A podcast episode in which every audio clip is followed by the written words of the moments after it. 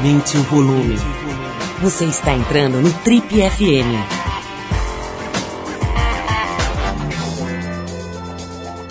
Oi, eu sou o Paulo Lima e a gente está começando agora mais um Trip FM, o programa de rádio da revista Trip. Já são mais de 30 anos no rádio brasileiro. Bom, no programa de hoje a gente vai receber uma das mais importantes figuras das artes cênicas do Brasil. A gente está falando de ninguém menos do que Juca de Oliveira.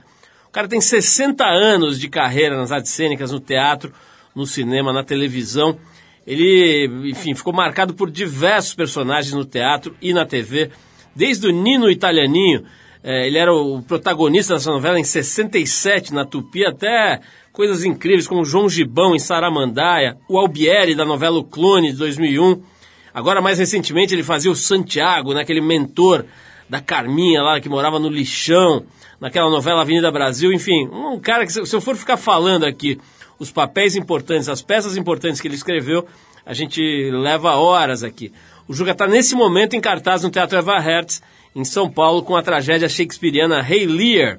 E vem aqui falar com a gente sobre o desafio de transformar esse texto num monólogo e, mais do que isso, falar sobre a vida dele, a trajetória incrível dessa figura que, além de ser um brilhante ator e, e autor de, de teatro, é, tem sido também uma figura muito atuante na sociedade, sempre se posicionou politicamente, uma figura interessantíssima, com 80 anos de idade, muita coisa legal para contar para a gente hoje aqui no TV FM Juca de Oliveira. A gente abre o programa com os nova-iorquinos do Talking Heads, a faixa And She Was, daquele disco Little Creatures de 85, que muita gente é, considera um dos discos mais importantes dos anos 80. É, bom, vamos lá de música e na volta a gente conversa com esse gênio das artes cênicas do teatro, do cinema e da TV, Juca de Oliveira. Hey!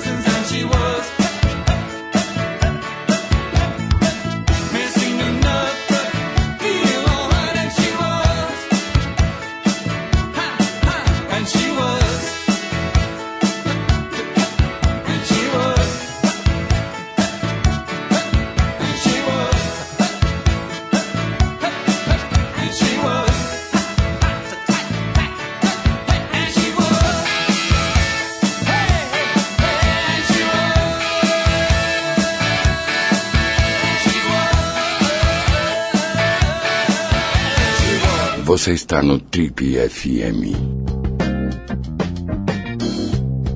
Nosso convidado de hoje é, sem dúvida nenhuma, um dos nomes mais importantes das artes cênicas desse país. Tarimbado, premiado e longevo ator, diretor e autor, ele empresta o seu talento enorme às artes cênicas há nada menos do que 60 anos.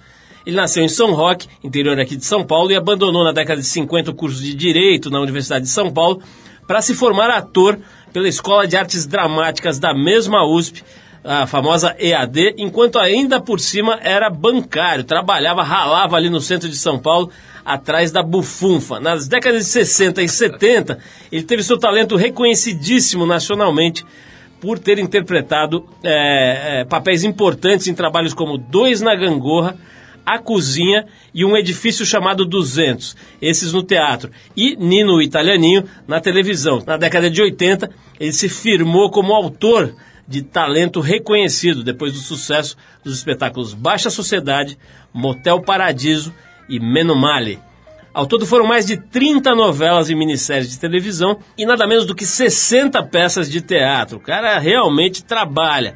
O papo hoje aqui no Tribo FM é com o eterno Albieri da novela O Clone, ou então o maquiavélico Santiago, a mente doentia que guiava a vilã Carminha na novela Avenida Brasil, o incrível, o inominável, o incomparável Juca de Oliveira, ator que aos 80 anos está levando aqui em São Paulo, lá no Teatro Eva Hertz, a peça Rei hey Lear, pela primeira vez na história encenada como um monólogo, fato que o faz interpretar nada menos do que seis personagens ali no mesmo, no mesmo, na mesma encenação.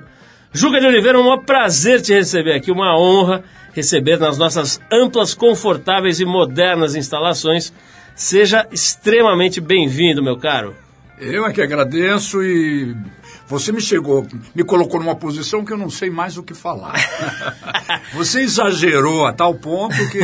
tá tudo certo, mas não falamos nenhuma besteira aqui, Juca. Tá perfeito, perfeito, exatamente o que aconteceu na minha vida é o que você disse. Olha, isso é um milagre, porque toda vez a gente dá uma errada básica. Aqui. Nada, nenhuma. Pô, então eu vou pôr uma estrelinha no caderninho do Ale não, aqui. Impressionantemente correto. Absolutamente correto. Juca, eu acho que você é tão fera que a gente não devia nem perguntar nada para você deixar você falar sozinho, porque nem precisa apresentar. Mas uma coisa que, que eu falei aqui no começo, que eu já gostei, é o seguinte.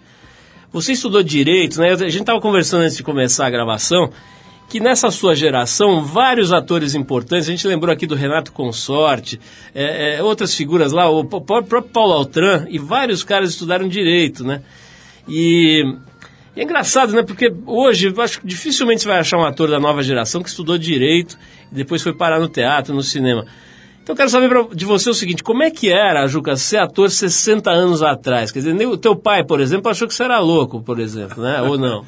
não, quando eu optei pelo teatro e tranquei matrícula na, nas arcadas da Universidade de São Paulo, foi uma, um choque brutal pro meu pai, né? Foi uma das coisas mais acho que mais tristes pelas quais ele passou, ele sofreu muito, ele sofreu de táxi, um homem pobre, e de repente o filho dele de São Roque, caipira, chega ao cúmulo de entrar nas arcadas e é, a perspectiva de dele ter na família um advogado formado na São Francisco, isso ele, ele cantava aos quatro ventos para os outros motoristas de táxi. Tá meu, meu, meu filho chegou lá. Conheceu o Papudo, ele falava muito assim. Conheceu o Papudo, ele tá lá, meu filho, é, o filho, meu filho Juca tá lá.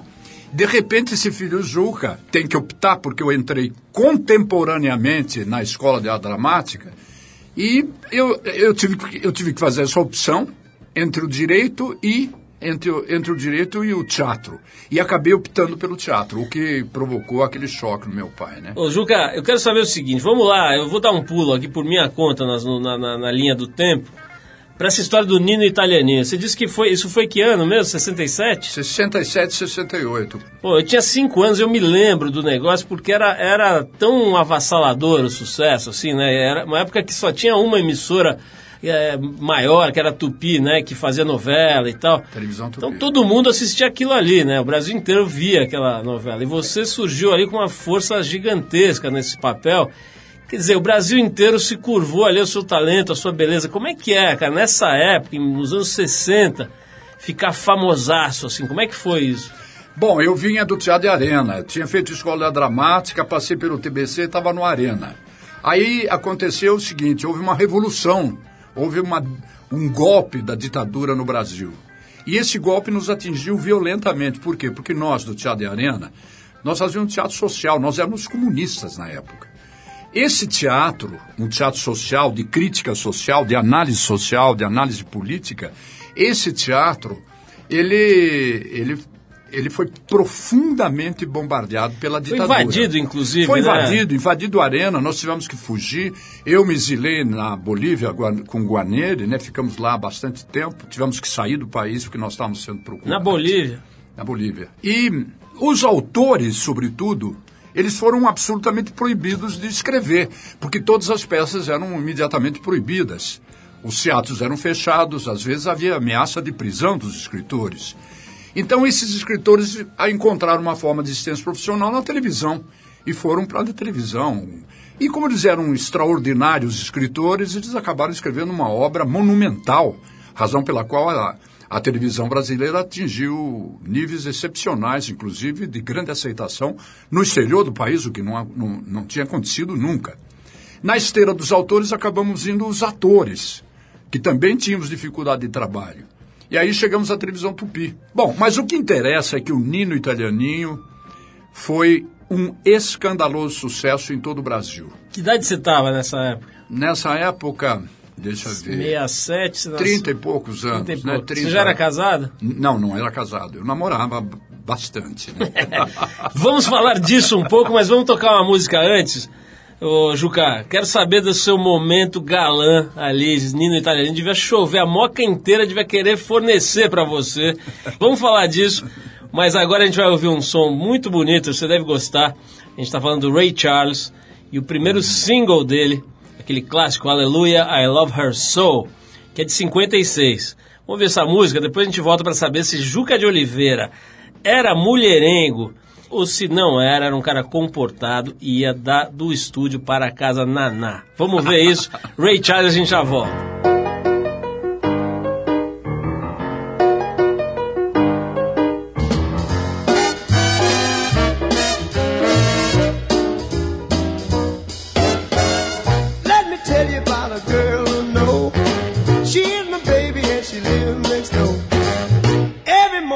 The sun comes up, she brings my coffee in my favorite cup. That's why I know, yes I know, ah, hallelujah, I just love her so.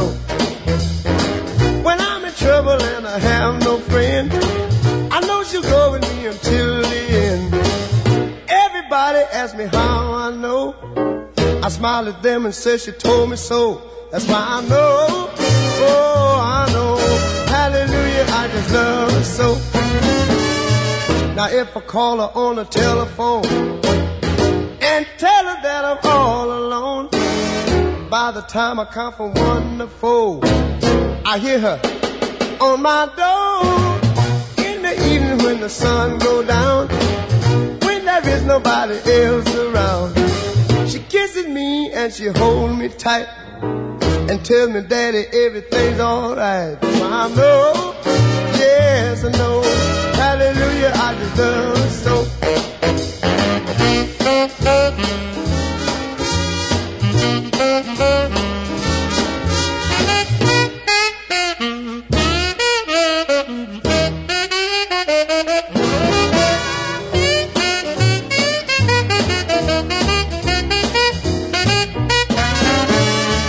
Now if I call her on the telephone all alone, by the time I count from one to four, I hear her on my door in the evening when the sun goes down, when there is nobody else around. She kisses me and she holds me tight and tells me that everything's alright. That's why I know, yes I know, hallelujah, I just love. Oh, hallelujah. Don't you know I just love her so? She's my little woman way across town. Você está no Trip FM. Oh, baby.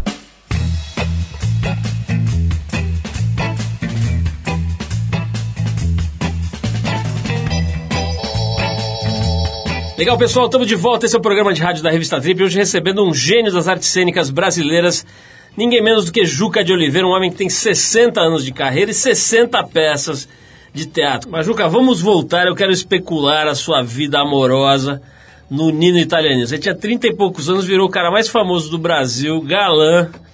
Como é que era essa época? É, hoje em dia o cara faz o Big Brother e já vira rei, né? Já, já fica assim o cara mais famoso do país e tal. Quer dizer, ma- Imagina nessa época que só tinha praticamente um canal ali que as pessoas assistiam. Você fazendo protagonista da novela que todo mundo, 90% da audiência, né? 90, por- 90 pontos. 80, 75 era uma loucura. Como é que é? Você não deu uma enlouquecida, não? A mulherada não te avançou, você não Sabe, ficou louco? ah, esse negócio da enlouquecida não aconteceu conosco justamente pela base que nós tínhamos. Nós tínhamos feito uma escola da dramática, tínhamos feito, nós fazíamos teatro diariamente, e essa ligação que você tem com o teatro é uma ligação muito séria, não é uma coisa fútil, frívola, vazia. Às vezes o indivíduo vai para malhação, o menino vai, faz sucesso e ele já acha que é uma celebridade. E em achando que é uma celebridade não se preparando, não, não se aprofundando no estudo da sua profissão, ele pode ser imediatamente esquecido e entra em crise, porque aí as pessoas não o conhecem mais, e aí ele não entende por que, que as pessoas não o cumprimentam. Então, naquela época, tinha uma coisa extremamente positiva para nós, que era a formação, a formação cultural, uma formação profissional da arte de representar.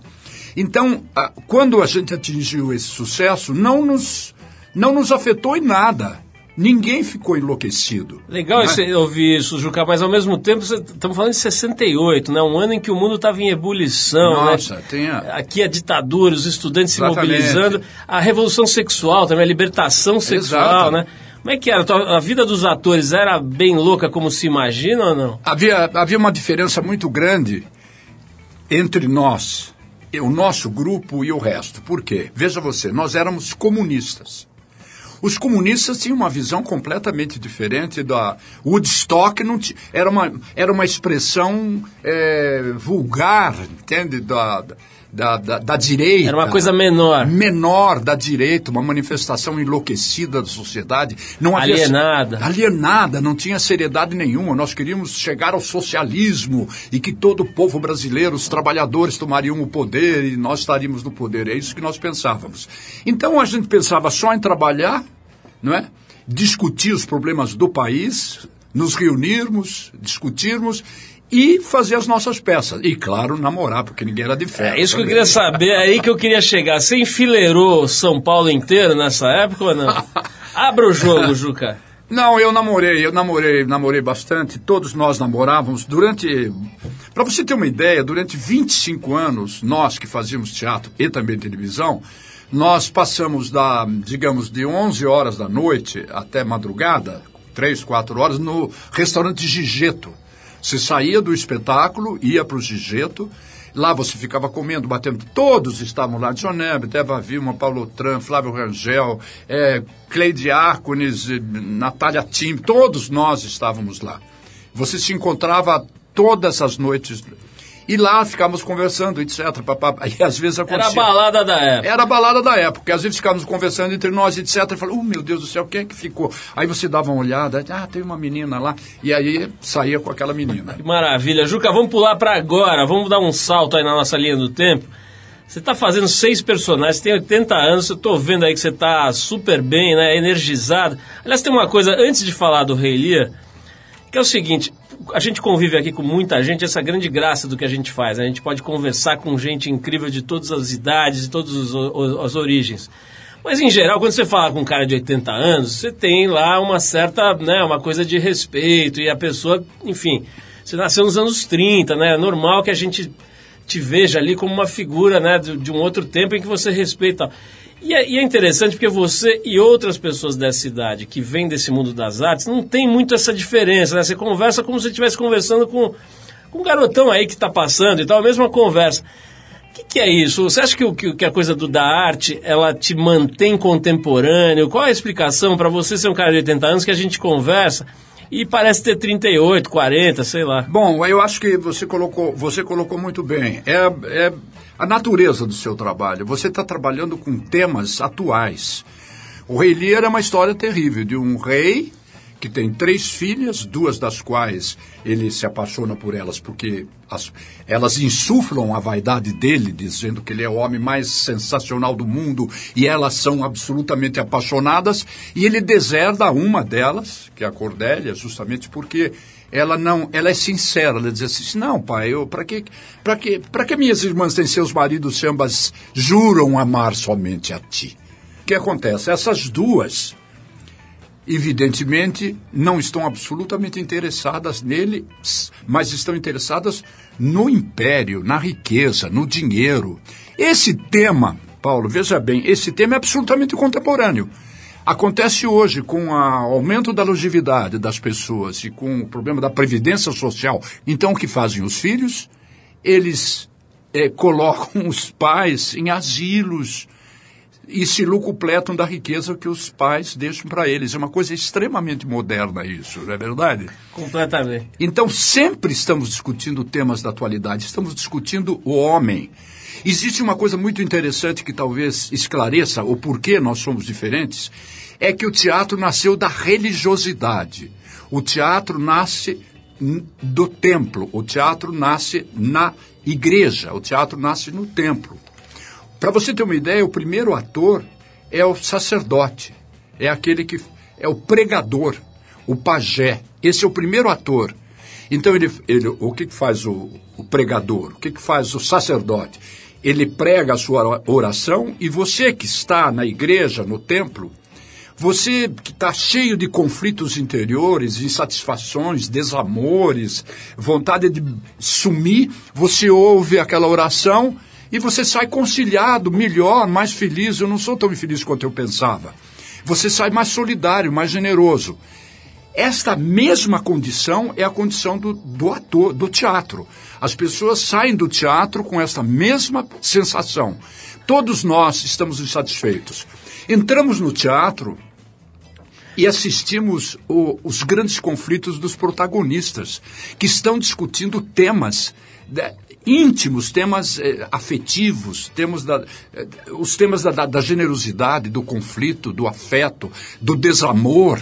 Então, de, lentamente nós vamos entrando no conflito que está sendo eh, estabelecido no palco, vamos entendendo e vamos nos tornando mais felizes, estamos nos, nos tornando homens melhores. O teatro tem essa função de melhorar o homem, torná-lo mais generoso, mais afetivo e mais solidário. Humaniza.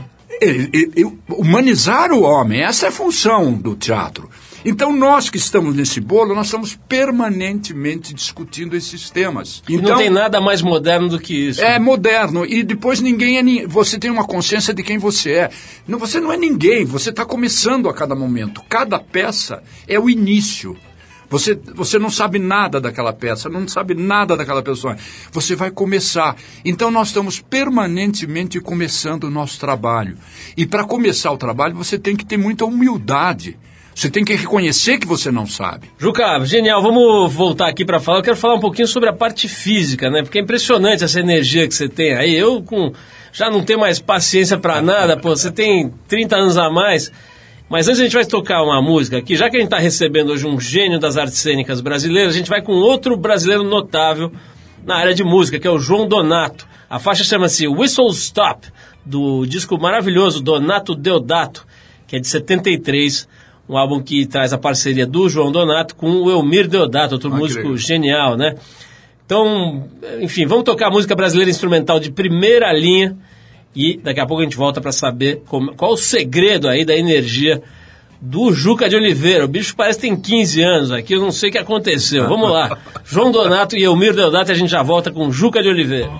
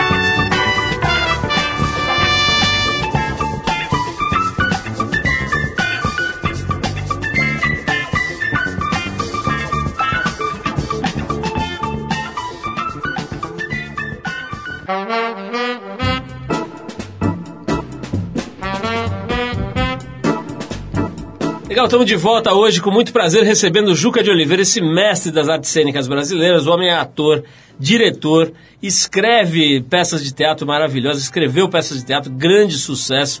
O cara está com 60 anos de carreira, 80 de idade. Juca, antes de tocar a música aqui do João Donato, tá falando dessa parte física, né? É evidente, é uma coisa óbvia que eu vou dizer, mas o corpo é fundamental, né, na expressão do artista, né, do ator e tal, quer dizer, você precisa usar o corpo e dominar o corpo, entender uma consciência, né, do, da, da, aquela coisa do, do, do, espaço cênico e tal. E você tem 80 anos, pô, 80 anos é, é bastante, né, vamos combinar que é um tempo, né. É, como é que você faz aí para se manter com esse gás aí, Juca? Porque a, a, o próprio exercício da nossa profissão pressupõe um exercício. Atividade, você, né? Você não pode escapar do exercício físico. Quando você está na escola da dramática começando, você tem aula de dança, você tem aula de balé, você tem aula de é, esgrima, que são todas para que você tenha controle absoluto sobre o seu, seu corpo. Você é a personagem, você está de, diante do público, você tem que ter controle absoluto físico. Então você tem que ter condições físicas. Você tem que ter um diafragma muito bom, muito forte, para que você consiga eh, falar num teatro de 1.500, 2.000, 3.000 lugares, sem microfone que nós tínhamos. Então você tem que ter condições físicas. E você não pode descurar disso, não. Se você quiser continuar trabalhando, você tem que manter essa mesma posição, porque senão, se você não tiver condições de subir no palco, não, né? Inclusive, a, a, essa ambição que nós temos de fazer personagens complexas e complicadas, grandes clássicos, pressupõe um grande, uma grande condição física. Então, por exemplo, no Rei Lear, eu tive a, a, a Melissa Vettori, a minha professora de corpo. Ela trabalhou muito com o corpo. O que que eu faria? Como é que eu fazia a menina? Como é que eu fazia as filhas? Como é que eu fazia o bobo? São fisicamente diferentes. E uma hora e quinze, por exemplo, você falando, e, e o Rei Lear deblatera contra, o, contra os elementos, contra a tempestade, contra a chuva, é lá em cima eu perco um quilo e quase. É isso um que eu ia quilo... falar, você já se pesou antes e depois? Não, um quilo e quatrocentas gramas eu perco, porque é, você, eu fico molhadíssimo. Essa menina Keila, que é a, né, minha assessora, me ajuda, quando ela vai pegar a roupa, a roupa está pesando muito mais, está totalmente molhada. Então, essa é a razão pela qual nós temos que manter a coisa funcionando. Juca, que que não, não só nós, veja os grandes atores que estão aí no mundo, né? E depois da peça, você perdeu um quilo e meio, falou uma hora e meia, vibrou ali no palco e tal. Como é que é? Você toma um banho e vai para casa dormir? Não dá, né? Não, é, é, você tem que ter um pouco de cuidado também, porque quando eu contei que nós passamos 25 anos no Gigeto, né, batendo papo, conversando e tomando, evidentemente, a nossa cerveja, tomando o nosso whisky. Uma bela macarronada. Uma bela macarronada, porque a comida era absolutamente excepcional. Não é? E nós íamos dormir três, quatro horas, e quando foi eh, meio, meio, meio dia, um, onze e meia você acordava e começava a vida. À medida que você vai envelhecendo, né, você vai amadurecendo, a coisa não é tão simples. Então você reduz. Por exemplo, eu adoro, eu adoro beber, por exemplo, né, vinho sobretudo. Eu faço uma brincadeira até que eu digo o seguinte, que na verdade eu trabalho, eu trabalho no teatro, eu trabalho na televisão porque eu preciso. Mas a minha verdadeira vocação é um uma mesa de botequim, uma pinga, uma cerveja e jogar a conversa fora. Essa é a minha vocação. Mas não posso que tem que trabalhar. Então, é, como nós temos que trabalhar, nós não podemos ficar bebendo. Então agora, por exemplo, eu quando que eu bebo? Eu bebo domingo. Por quê?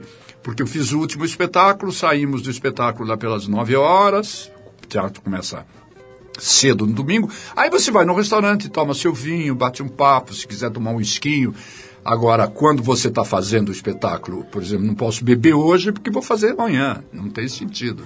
O Juca, tem uma coisa que a gente ouve muito e presencia e vive, né? Que é essa coisa do Brasil, em especial, acho que vários outros países, mas aqui em especial tem essa cultura do jovem, né? O jovem como se fosse uma dádiva, uma coisa assim, um ser especial.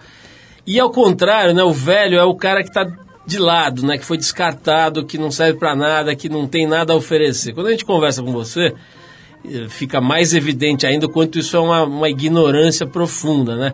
Você sente isso aos 80 anos? Você sente que aqui no Brasil o, o, o cara mais velho não é valorizado, é desvalorizado? É, claro que existe isso. Existe, existe, em geral, existe um, uma, um afastamento do velho. E vem, e lá vem ele, né? Ele. Você tem que ser, você tem que ser, ter, treinar uma espécie de sabedoria de vida. Eu era a, o sucesso da festa era o Juca, porque o Juca ah, o Juca tá aí, vem, e aí? Aí o Juca contava piada, etc, todo mundo ria. Juca, vem cá, e aquela hora, e tudo, histórias e mais histórias. Aí quando você vai um belo dia, tem uma, você chega, chegou, a rodinha tá aí, vamos... Aí você começa a falar, contar suas histórias, de repente você vê uma pessoa que saiu, outra pessoa que saiu. Fala, ih, olha, não tá... Aí você começa, você tem que perceber que o pessoal está numa outra, entende? Eles estão num eles estão num, numa, numa outra vertente que não a sua. Então o seu interesse deve ser outro. E o seu comportamento deve ser outro. Juca, vamos conversar mais, mas eu vou fazer mais uma pausa para ouvir música. Na volta eu vou querer, vou querer saber de você sobre algumas questões atuais aí. Como é que você está vendo aí Brasil nesse cenário tão sofrido que a gente está agora, né? Vamos falar um pouquinho disso também.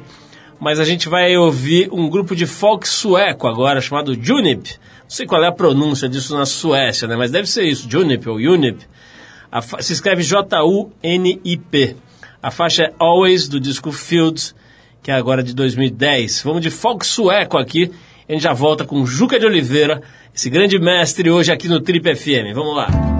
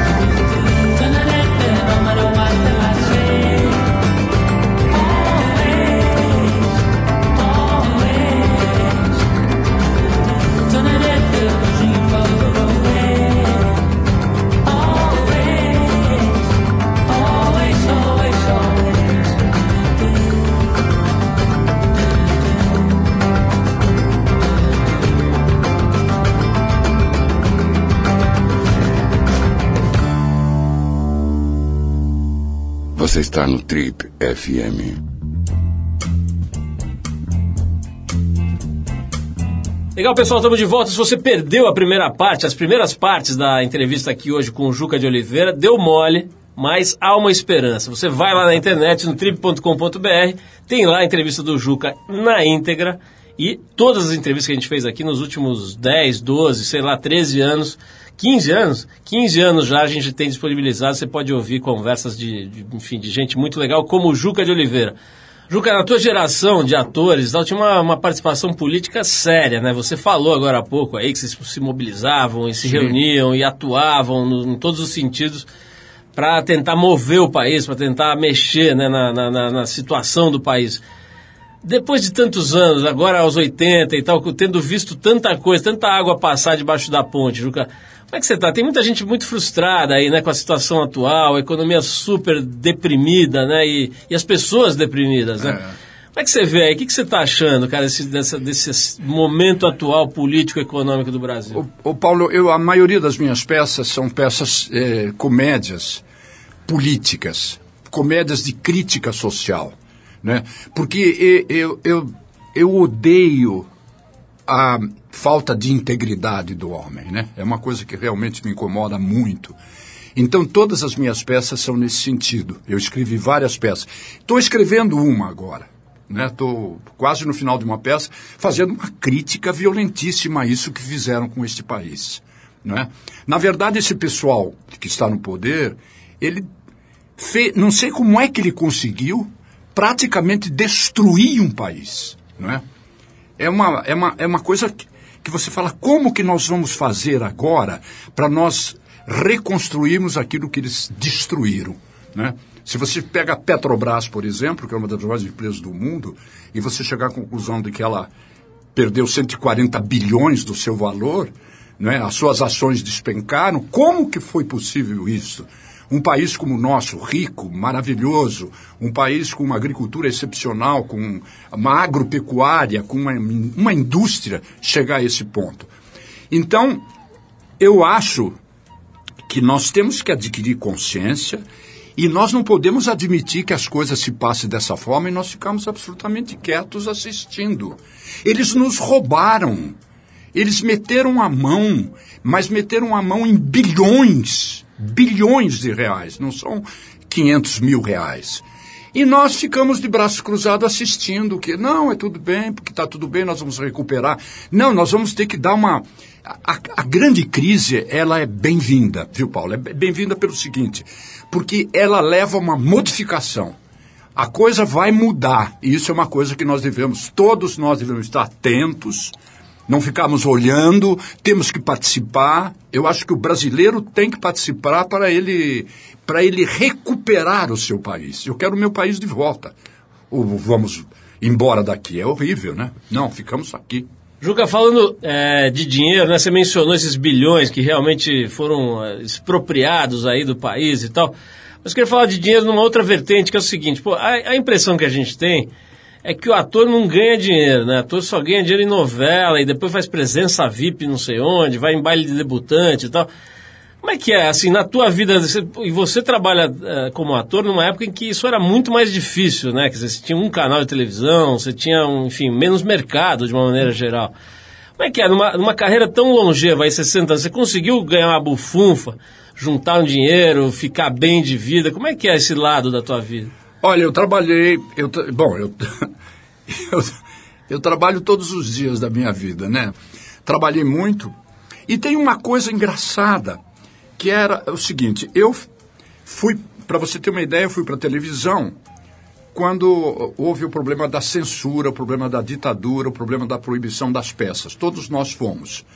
Mas quando houve a anistia em 1974 e que os que tinham se exilado voltaram, na minha cabeça se instalou a seguinte questão: as razões pelas quais nós fomos à televisão, elas cessaram.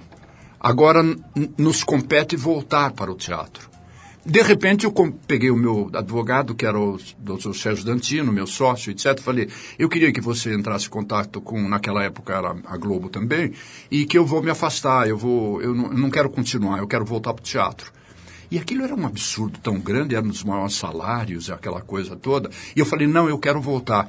E aí a minha mulher ficou absolutamente do meu lado para eu sair. Ela dizia assim, não, você gosta, você toma uísque de 12 anos, mas se não tivesse, toma uma pinguinha.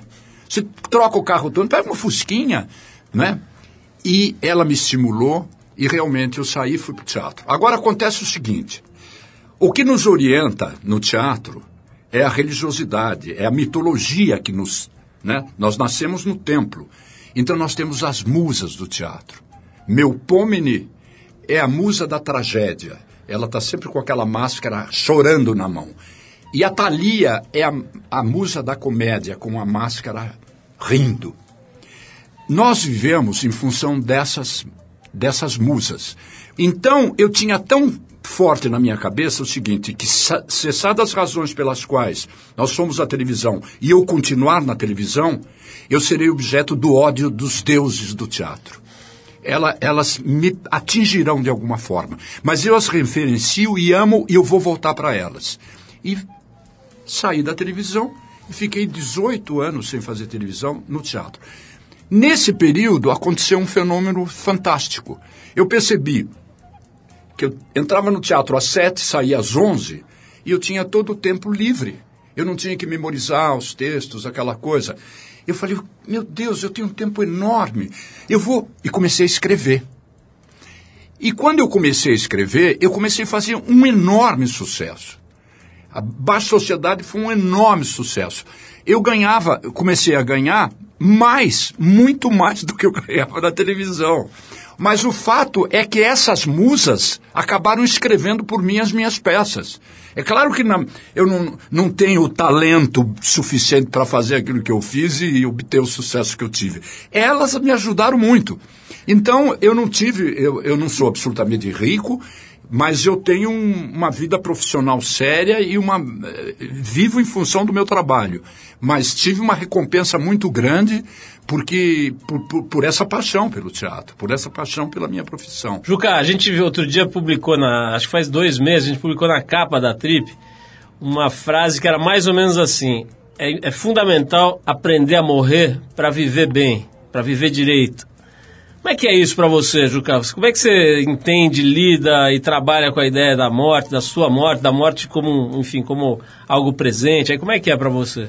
Bom, eu sou caipira, vivi sempre no, no mato, sempre em função de meu pai teve, teve uma época que ele lidava com animais, com burro, cavalo, e eu estava sempre em função disso. E a floresta é uma coisa muito importante para mim. Eu moro numa fazenda, eu moro no mato. Eu moro em função do, dos bichos, dos animais, né? Eu, eu vivo isso cotidianamente. Quando eu não estou trabalhando aqui, eu estou lá, estou lá com os animais, com os bichos. Eu acho que você pode fazer um contato com eles. Nós somos, ah, nós somos parte dessa, de, de, desse conluio de vidas que vivem sobre a Terra, né? Então, as folhas caem, as frutas secam, morrem, caem faz aquele adubo, nasce tudo de novo, você vê a vida se refazendo. Né? Nós criamos cães há 40 anos, então você vê que alguns cães, eles vão, vão e praticamente apagam. Né? Lá, a, a gente cuida muito deles até o final da vida. Fi, o final da vida não é ruim quando acontece isso. É normal. É como a folha que caiu. Então eu tenho uma visão assim tranquila em relação à morte. Não tenho nenhum medo da morte, não tenho nenhuma previsão sobre a morte. Eu acho que pode ser que seja assim, pode ser que seja um pouco. Mas não tem importância. Não tem importância. É, é maravilhoso viver e você não tem que ficar. Ai meu Deus do céu, vou morrer. E agora? Não, não, nada. É tão bom, é tudo bom, é tudo gostoso, é tudo, é tudo tranquilo. Juca, depois dessa conversa maravilhosa, acho que nem precisa convidar as pessoas para ir à peça, porque elas já vão querer ir te ver lá, mas eu quero, obviamente, reforçar né, o convite a todo mundo que está nos ouvindo aí para ir ver o Juca de Oliveira fazendo Rei Lear do Shakespeare. Onde é, onde é que você está mesmo? Eu estou no Teatro Eva Rez. Teatro Eva Rez na Livraria, Livraria. Cultura, Conjunto Nacional. Bom, se as pessoas estão ouvindo a gente querem ver o melhor da, dramaturgia mundial, né, que é o Shakespeare, não precisa falar nada né, é sobre lindo, é Shakespeare, é dispensa qualquer adjetivo. E o melhor da dramaturgia brasileira com o Juca de Oliveira, não estou aqui para rasgar seda, jogar confete. O cara tem 60 anos de carreira, meu amigo. Se você for garçom, ficar 60 anos de garçom, você é o melhor garçom do país, né? Pô, o cara é ator, é, roteirista, rote- rote- roteirista não, autor de teatro. E at- um ator brilhante. né? Você falou agora da Sara Mandai, você fez o João Gibão, não foi? Exatamente, que voava. Pô, maravilhoso aquele, aquela tua performance ali no, no João Gibão, inesquecível, enfim. Cara que tem essa obra, principalmente mais até do que a obra, essa visão de mundo que ele trouxe pra gente hoje aqui no programa, tem que ir lá ver, tem que reverenciar, tem que bater palma, aplaudir de pé. Juca, brigadíssimo pela tua vinda aqui, foi uma honra, um prazer do mundo mesmo. Eu aqui agradeço, Paulo, adorei bater um papo com você. Você é uma pessoa assim super legal, aberta, alegre, bem-humorada. O clima aqui do estúdio é ótimo, a temperatura é excepcional nesse frio, tá uma delícia aqui. E uma delícia falar com os seus ouvintes. Obrigado, e Juca. convidados. Vão lá, vão lá. Se vocês não gostarem, eu devolvo. Não, isso é mentira. Olha, eu gosto sempre de falar, porque muita gente ouve a gente fora de São Paulo. Quem vem para São Paulo passar fim de semana, para dar uma passeada, para jantar, para comer, para passear, para ver coisas legais, vá lá ao Teatro Eva Herta. Já pa- passa na livraria, né, que é maravilhosa. Depois vá lá ao teatro ver o Juca de Oliveira interpretando o Rei Lear, seis personagens. Faz mulher, faz homem, faz o bobo. O bobo, quando você quiser se inspirar, pode vir aqui, Juca, a gente te, te dá umas dicas pra fazer o bobo. Mas é o seguinte, vamos oferecer aqui pro Juca um chá de boldo. A gente vai tocar uma banda muito interessante, uma banda, uma garotada ótima, chamada Trupe Chá de Boldo. Eh, Vamos fechar o papo aqui com o Juca com essa equipe, esse, esse grupo paulistano. A faixa chama-se Diacho, do disco que foi lançado agora, recém-lançado, chamado Presente. Juca, mais uma vez, brigadíssimo, uma honra ter você aqui. E vamos com a Trupe Chá de Boldo para você conhecer o trabalho aí, acho que você vai gostar. Vamos lá.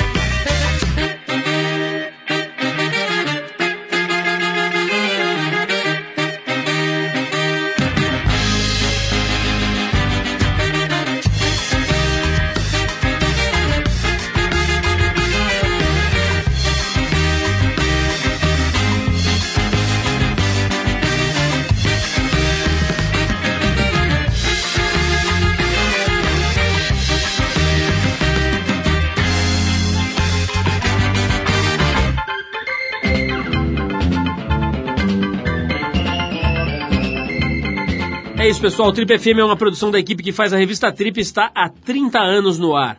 Apresentação de Paulo Lima, produção e edição de Alexandre Potashev. Para quem perdeu o programa de hoje, quer escutar de novo ou quer conhecer melhor o nosso trabalho, é só ir no trip.com.br.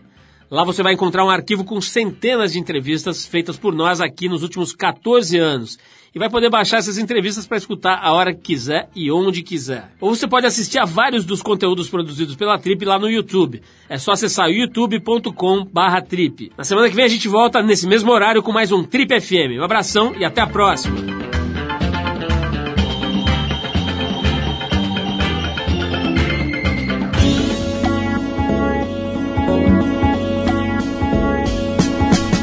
Você ouviu Trip FM.